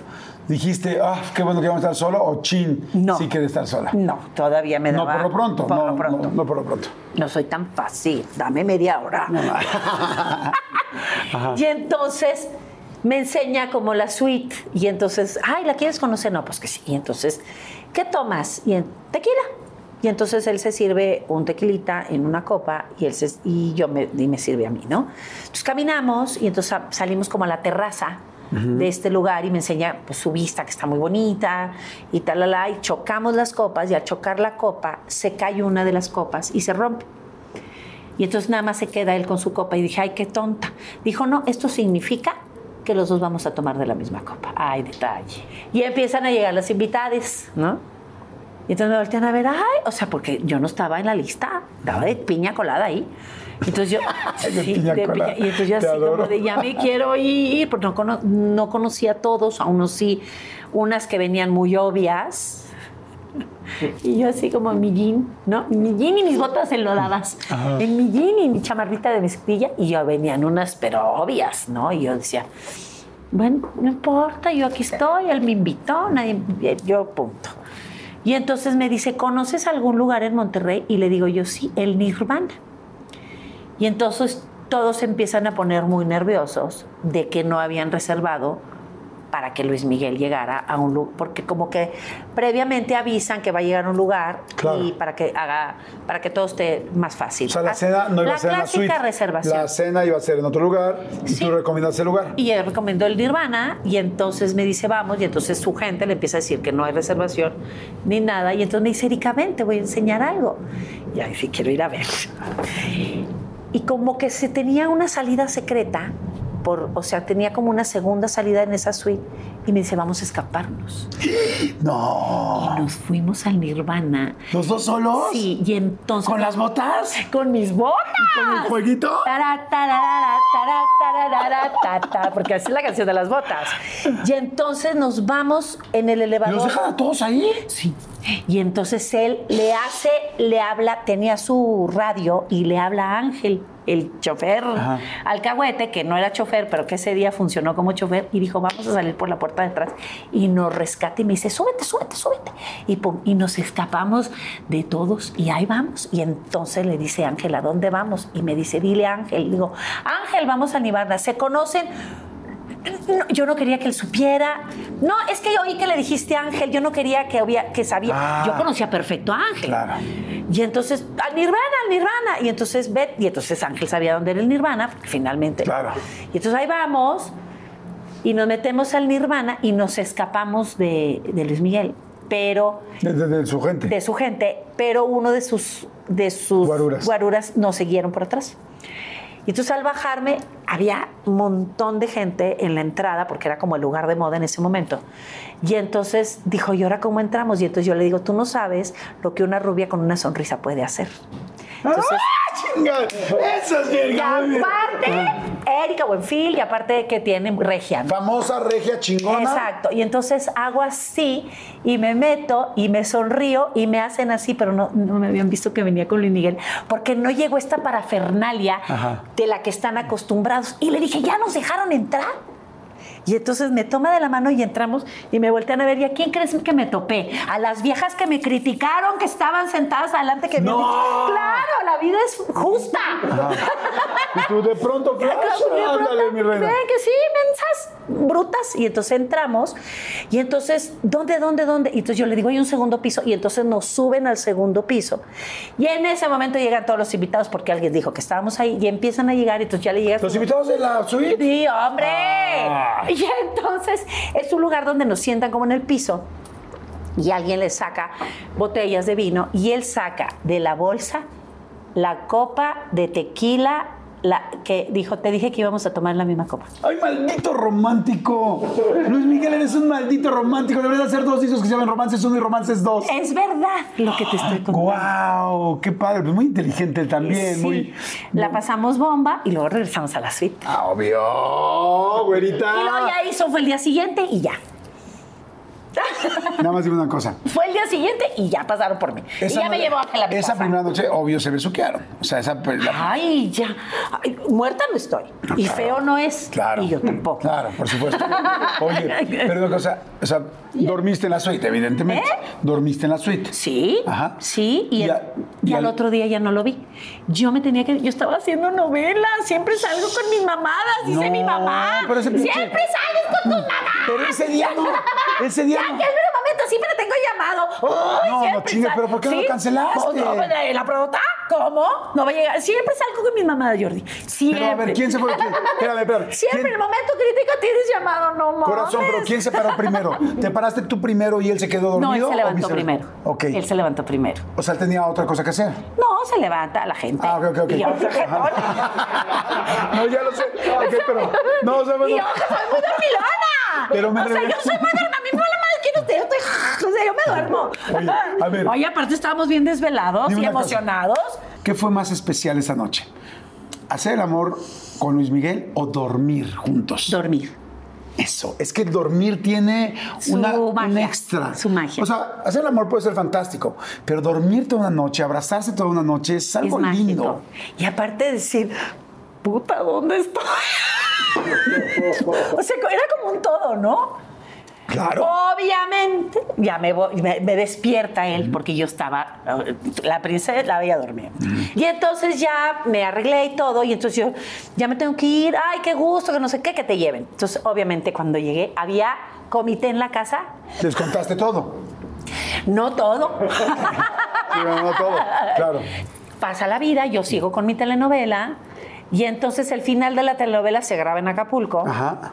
Y entonces grabamos en Acapulco y entonces vienen a grabar un reportaje de, del final de la telenovela y entonces nos encontramos a Erika en las playas, no sé qué. Ponen el reportaje en la tele, pero para cuando ponen la tele yo estaba en México. Ok. Y entonces este, estaba con una sobrina, me acuerdo, y entonces me dice, está sonando el teléfono. Ay, le dije, sí, de la única manera que contestó es Luis Miguel, pero era bromis. O sea, y era él para decirme que si estaba en Acapulco me invitaba a cenar y pues ya no estaba en Acapulco, ya estaba en México. Y entonces dice, ¿cómo le podemos hacer para...? Y le dije, déjame organizo, no sé qué, y llego. Y empieza a ver como una relación más de afecto, amigos, de vernos más continuamente, ponernos de acuerdo, a veces sí, a veces no, cenar juntos, no, ¿Amigos significa ya no besos?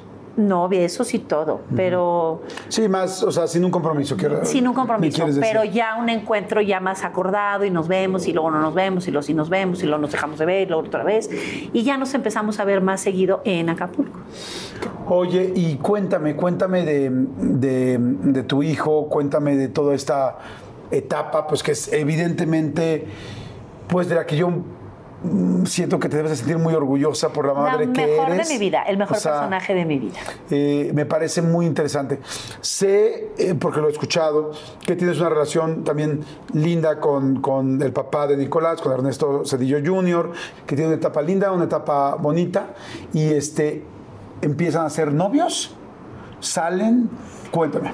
Em, coincidimos en la época del antro. El Baby O se pone muy de moda. Y yo coincido con él en el Baby O muchas veces. Y yo andaba en mi aire y él se acercaba, yo le decía, no me interesas. Y luego hubo un evento en México, vuelvo a coincidir con él y él vuelve a querer ¿Estar eh, contigo? estar Sí, conmigo y lo vuelvo a decir que no. Y luego íbamos al barbar y ahí también bailamos y tampoco en las mesas, porque en el barbar no había donde bailar. Y le vuelvo a decir que no. Vuelvo a coincidir en Acapulco. Y entonces él me dice, eh, ¿por qué no? ¿No? O sea, ¿por qué no quieres? Y digo, estás muy chavo, yo soy mayor que él. ¿Muchos años? Sí, ¿Cuántos? como 12. me insiste, me insiste, me insiste, me insiste, me insiste. Y dije, ¿cómo chinga este cabrón?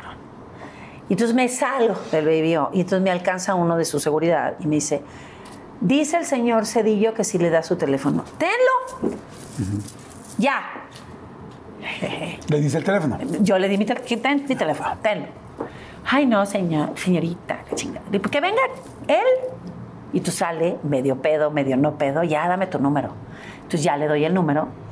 Y tú ya me voy. Bueno, ahí también tú ya decías, oye, es evidente que le gusto, me ha buscado Sí, cuatro veces. Exacto, pero. Sí, te preocupa la edad. Me preocupaba un poco la edad y yo andaba tras los huesitos de alguien más. Yo estaba como muy picada con alguien que no me pelaba y ya porque siempre hay alguien que no te... ¿Por qué te clavas con el cabrón que no te pela? No lo sé, pero yo era esa. Y entonces me voy, También conocido, digo, nada más para tener una sí, un pista. hombre muy importante. Ok. Y entonces este... Me empieza a sonar el teléfono y yo iba manejando la escénica, que ya sabes que esta carretera es peligrosísima. Y en- cuando todavía podíamos salir de noche. Y entonces le digo, no te puedo contestar. Ahorita que llegue a mi casa, te contesto. Y tú está marque, marque, marque, marque. Entonces ya me, me insiste. Y entonces me dice, nos tenemos que ver mañana. Y entonces yo le digo, este, ¿en dónde? No quiero. Y empiezo a poner muchos peros. Finalmente habla alguien intermediario, importante también, para invitarme a su yate. Y digo, bueno, está bien. Entonces ahí te va la princesa al barco y ahí empezamos como a conocernos y tal, tal. Duró muy poquito, duró muy poquito. ¿Te puedo hacer una pequeña pausa? Vamos a hacer rápido una pausa, vamos a hacer un refil. Este, gracias a toda la gente que está viendo. Eh, suscríbanse, por favor. Suscríbanse, que eso es algo muy importante que les agradezco mucho. Y regresamos de volada. Entonces fue corto el tiempo. Fue cortito, fue breve y, y ¡zas! Ok. Quedó embarazada. Oye, y cuando quedas embarazada, me dices que, que tú sí te estabas cuidando. Sí. Digo, porque nunca puede saber uno. Bueno, sí, sí puede saber. Te voy a contar un poco el antecedente. Eh, yo venía de estar en una gira de teatro. Y entonces yo le hablo al doctor para, para mover mis días y mis fechas porque era muy incómodo los periodos. Y entonces me dice, síguete, no pares las pastillas hasta que llegues de tu gira de teatro y entonces ya las sueltas un poquito para, para acomodar tus días eh, de menstruación. Y entonces de repente yo sentía ya que me estaba cayendo un poquito pesada la pastilla que estaba tomando y él me dice, retírala por un tiempo, un mes y luego la, regresamos y empezamos con otro tratamiento porque esta pastilla ya no te está funcionando. Que es muy normal ese tipo de Eh, ajustes eh, con son los ajustes hormonales, exacto. Y entonces este, me dice, no te preocupes, vamos a dejar que llegue tu periodo normal. En el primer periodo no tomes y en tu segundo periodo vuelves a empezar a tomar otra pastilla. Y entonces, perfecto. Y entonces digamos que yo estaba en este proceso y estaba empezando a tomar el segundo tratamiento, pero dice el doctor que a lo mejor estaba burlando de más y que porque estos ajustes y entonces no me sirvió la pastilla. ¿Qué sentiste en ese momento? Cuando te das cuenta, vida, cuando sí te das cuenta que estás. miedo, terror, ¿cómo le voy a decir? ¿Por qué con él? Es con quien menos me imaginé Es con este quien momento. menos me imaginé. Porque fue breve, me refiero, no porque. Sí, fue muy breve y aparte no estaba planeado y aparte yo me estaba cuidando. O sea, falló la pastilla. El, el 000.1% yo era parte de esa estadística de la pastilla, ¿sabes? Existe el 001% de probabilidad, yo era ese 001%. Ok. Este eh, eh, se te viene el mundo abajo, te da miedo, no quieres. ¿Lloraste en ese momento? Sí, claro. ¿Qué te dijo tu mamá cuando te vio llorar? No, pues ánimo, no pasa nada, habla con tus hermanos y lo vas a tener. Punto, ¿no? O sea, estás en muy buena edad, tuve un apoyo muy padre de parte de mis hermanos y pues no pensé en ningún momento en no tenerlo. No pensé en ningún momento en no tenerlo. Me dices, en ese momento, este, bueno, pasan un millón de cosas por la cabeza y me dijeron que la primera es llamarle a- al papá para decirle estoy embarazada. Claro. ¿Cómo fue ese momento? Él me llama para invitarme a pasarme, para, para ir a una fiesta a Valle de Bravo. ¿Seguían saliendo en ese momento? Sí. Y entonces, este, sí, no, pero sí. Y entonces él me llama para preguntarme qué iba a hacer ese fin de semana. Yo recién regresaba de Mazatlán. Iba a haber una fiesta en Valle de Bravo, pero me dice, primero voy a ir, tengo que hacer un viaje a Estados Unidos y regresando nos vamos. Y entonces ahí le digo, yo tengo que decirte algo. Y entonces le digo, Ok, y cuando le dices, ¿qué te dice? pues él no, no reacciona padre.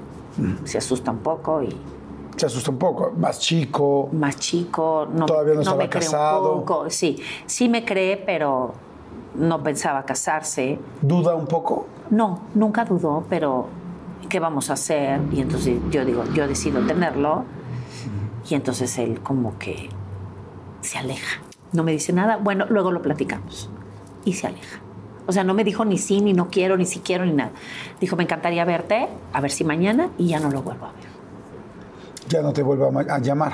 No, lo veo yo hasta que tengo como cuatro o cinco meses, lo vuelvo a ver. A ver, espérame, no te llama el otro día. No, ya Tú no. estabas esperando la llamada. cambia teléfonos y todo. Se cambian los teléfonos y todo. Wow.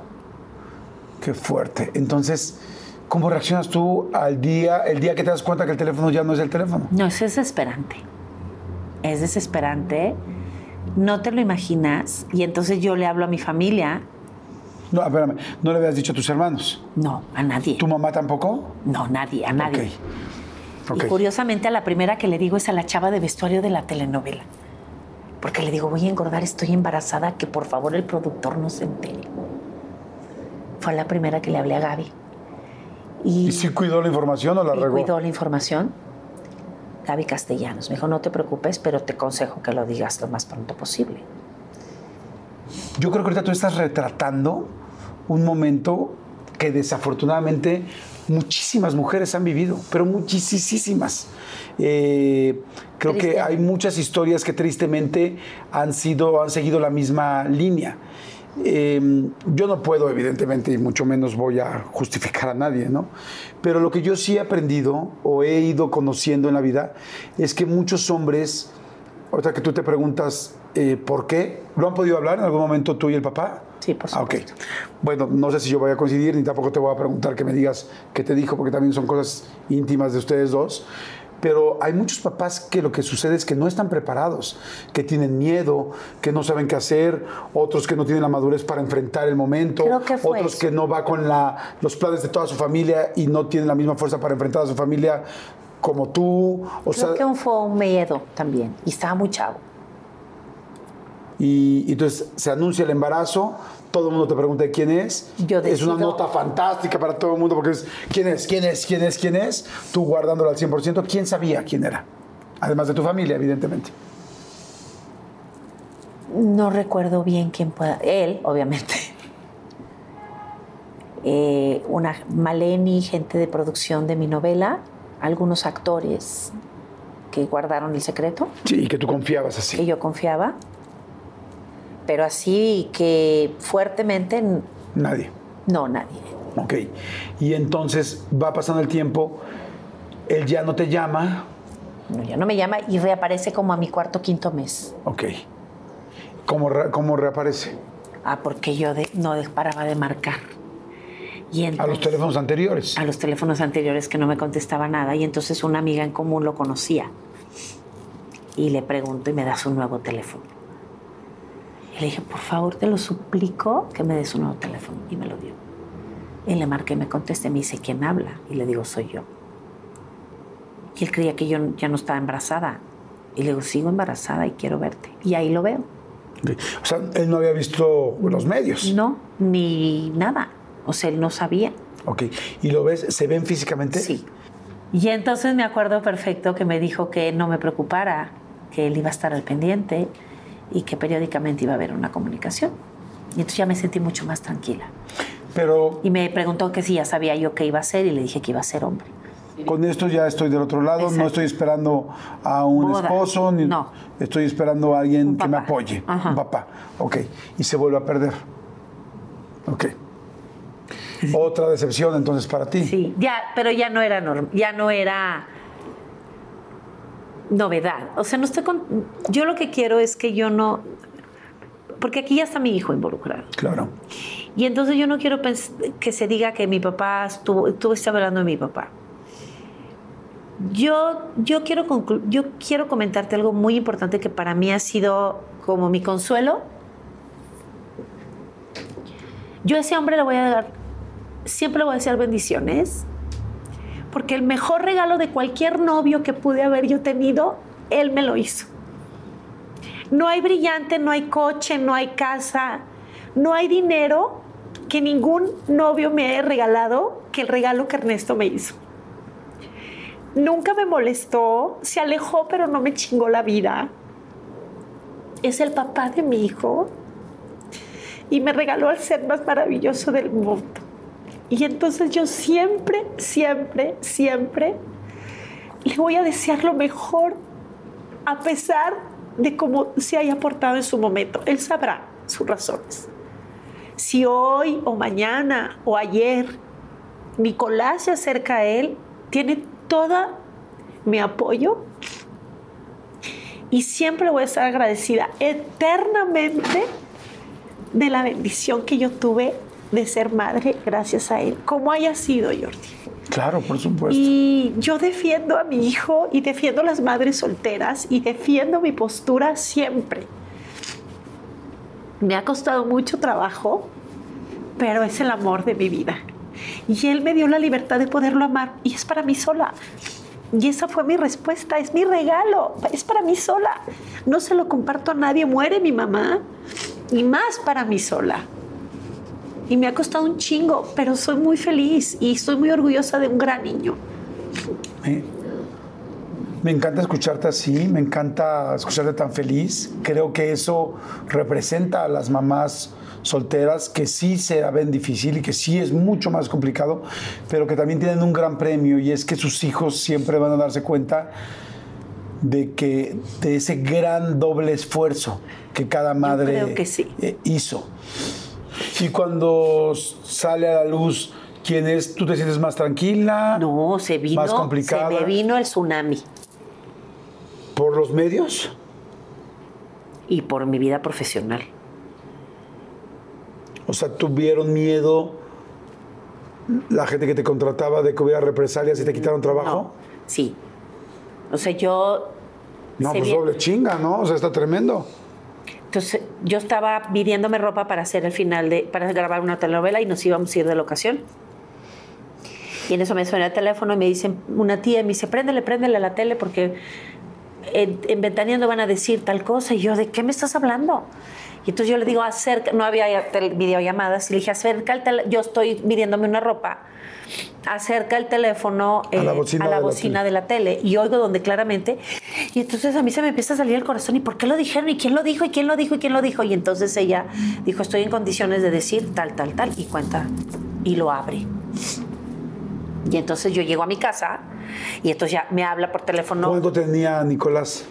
pues unos tres años, tres, cuatro- tres años más o menos. Y entonces llego a mi casa y me habla por teléfono la muchacha y dicen, hay muchos medios afuera de su casa. Y entonces mi chofer me mete en la camioneta y me echa unas colchas encima, para unas chamarras, y me esconde para meterme a la camioneta encerrada para que no me vean. Bueno, ibas triste, pero Pero calientita. asustada. sí, no, asustada, no estaba triste. No, Dije, claro. ¿llora? Y entonces llego a mi Sí, casa. porque tenías que confirmarlo tú. la única que podía contestar. Y entonces llego a mi casa y ahora qué hago? ¿Y ahora qué hago? ¿Y ahora qué hago? Y entonces en ese momento descolgo teléfonos, dormimos y yo al día siguiente tenía llamados de telenovela. Siempre he estado trabajando, gracias a Dios. Y entonces este, tenía mi llamado como a las 3, 4 de la tarde. Entonces la mañana la tenía libre. Y estaba cocinando, pero pues a uno es hormonal y uno dice las cosas cuando le nacen. Entonces yo no quería contestar el teléfono y dije, cuélganlo. Y el primero que me marque voy a hacer la declaración. Y habló Javier Poza. Bueno, una muy buena entrevista. Me hicieron una muy buena entrevista y ahí yo hablé por primera vez y confirmo que sí, que era él. No, hombre, peor, sí, soy maremán. Y llego a mi llamado. No, esa misma tarde doy una entrevista para el programa que se llamaba La Botana. Con Pepillo Origel. Ese mero. Y luego, este, en la tarde tengo llamado, o al día siguiente, no me acuerdo ya muy bien, porque me lo cancelan, no me acuerdo muy bien. Y estaba sentada maquillándome para decirme, Erika, hoy es tu último día de llamada. ¿Te llegan y te dicen? No, me hablan por teléfono amablemente para decirme que había una instrucción, que ese era mi último día de llamada. No me Que digas. se me iba a pagar, pero que ese era mi último día de llamada. Entonces ahí sí ya empieza a afectar no solamente en lo, eh, Dije, pero en lo ¿por emocional, qué? sino Dijo, ya... ahorita ya no supe por qué, pero pues me quedé sin trabajo. Y para que me volvieran a dar trabajo, yo. No, hombre, me costó horrible. No me digas. Eh, ¿Y nunca volviste a hablar No, eh, ya, no, ya con Ernesto? Se, de- se desaparece en la vida. Se desaparece en la vida.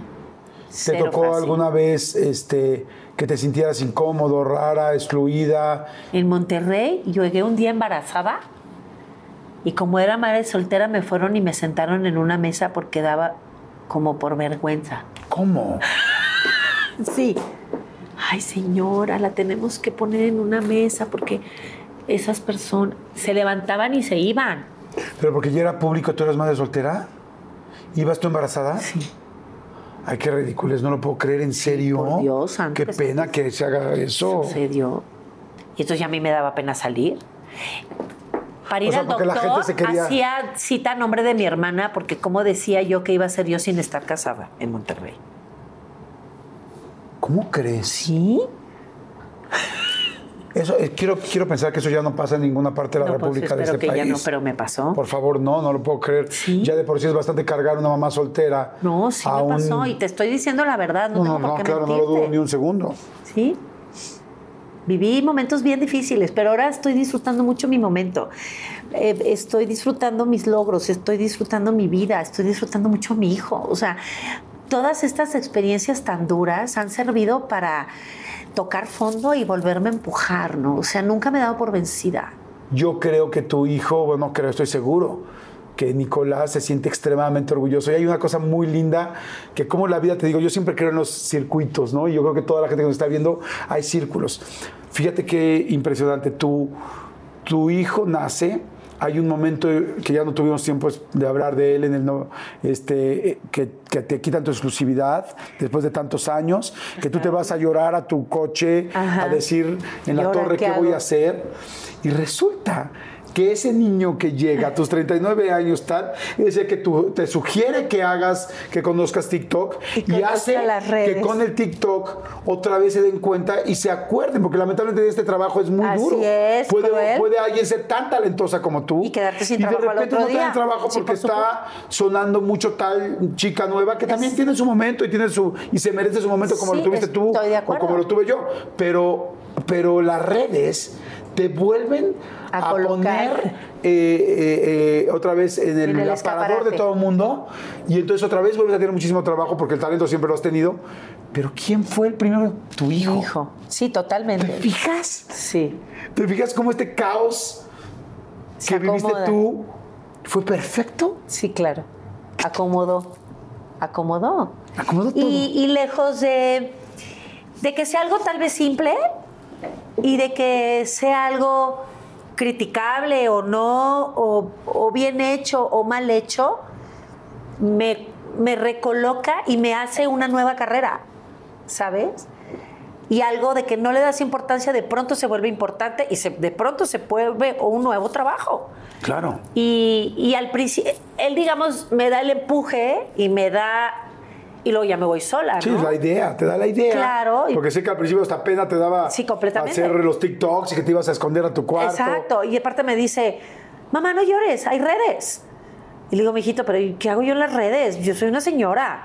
Y yo veía las cosas que él veía, pues puras cosas de los chavos que se tiran pasteles y se avientan cosas. Y digo, mijito, ¿cómo voy a hacer eso? No, pero hay de todo, mamá. Y entonces él insiste que yo meta las redes. Mamá, pero es que las redes, y las redes, y las redes. Y pues me meto a las redes. Digo, a ver, si me va mal no pierdo nada. Y pum, ¿no? Y pum.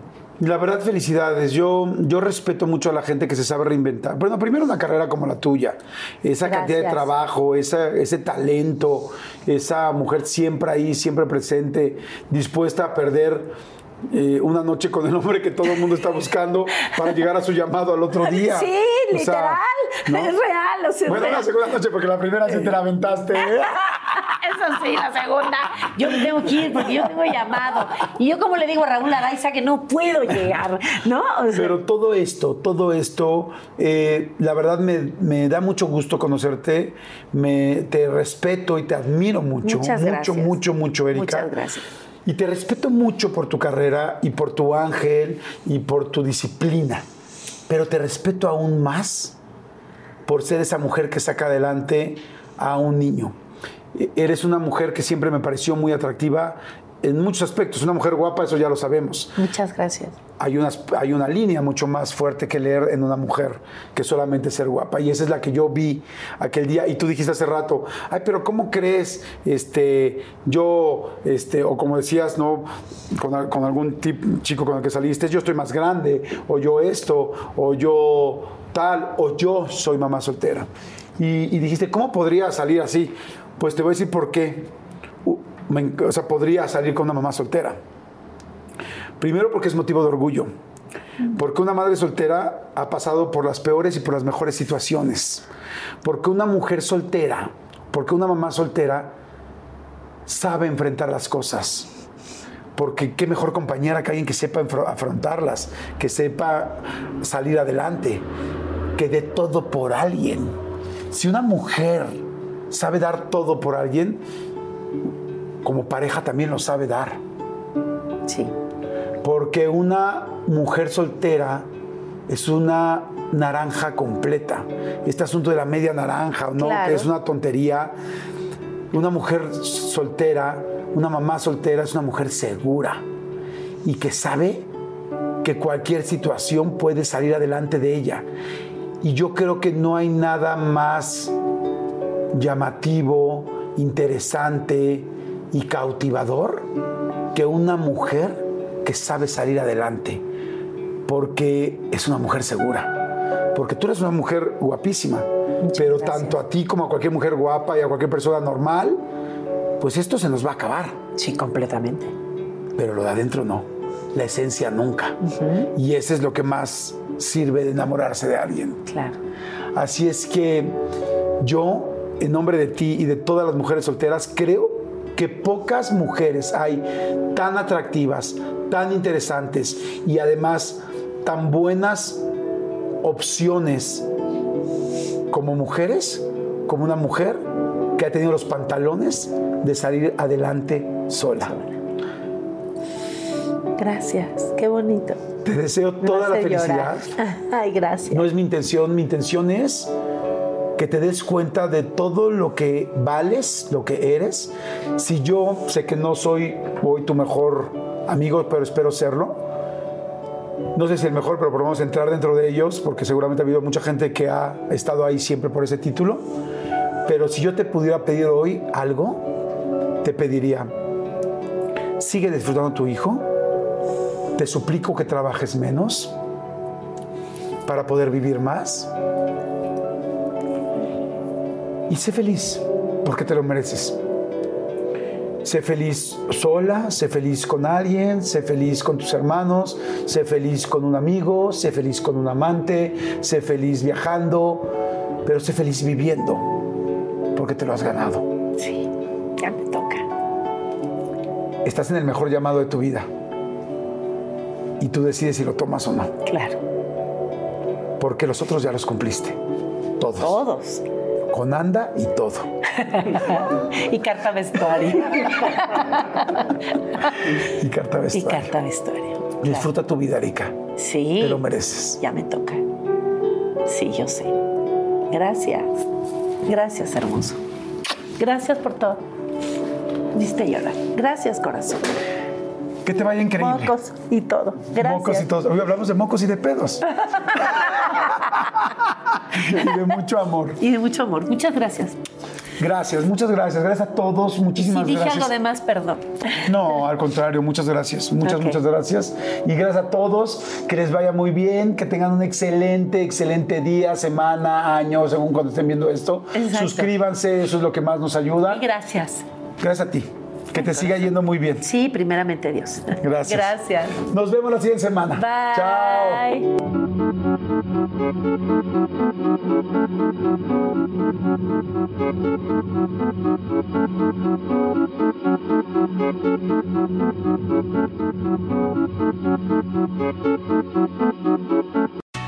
Escape to Ocean City, Maryland, and discover a place that just feels lighter, where every day feels like Saturday and French fries are a food group, where flip flops are always in fashion and seafood is always in season, where the boardwalk is bustling and the beach is right outside your door, where you can rise with the tide and feel like a kid again.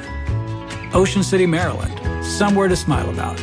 Book your trip at OCOcean.com.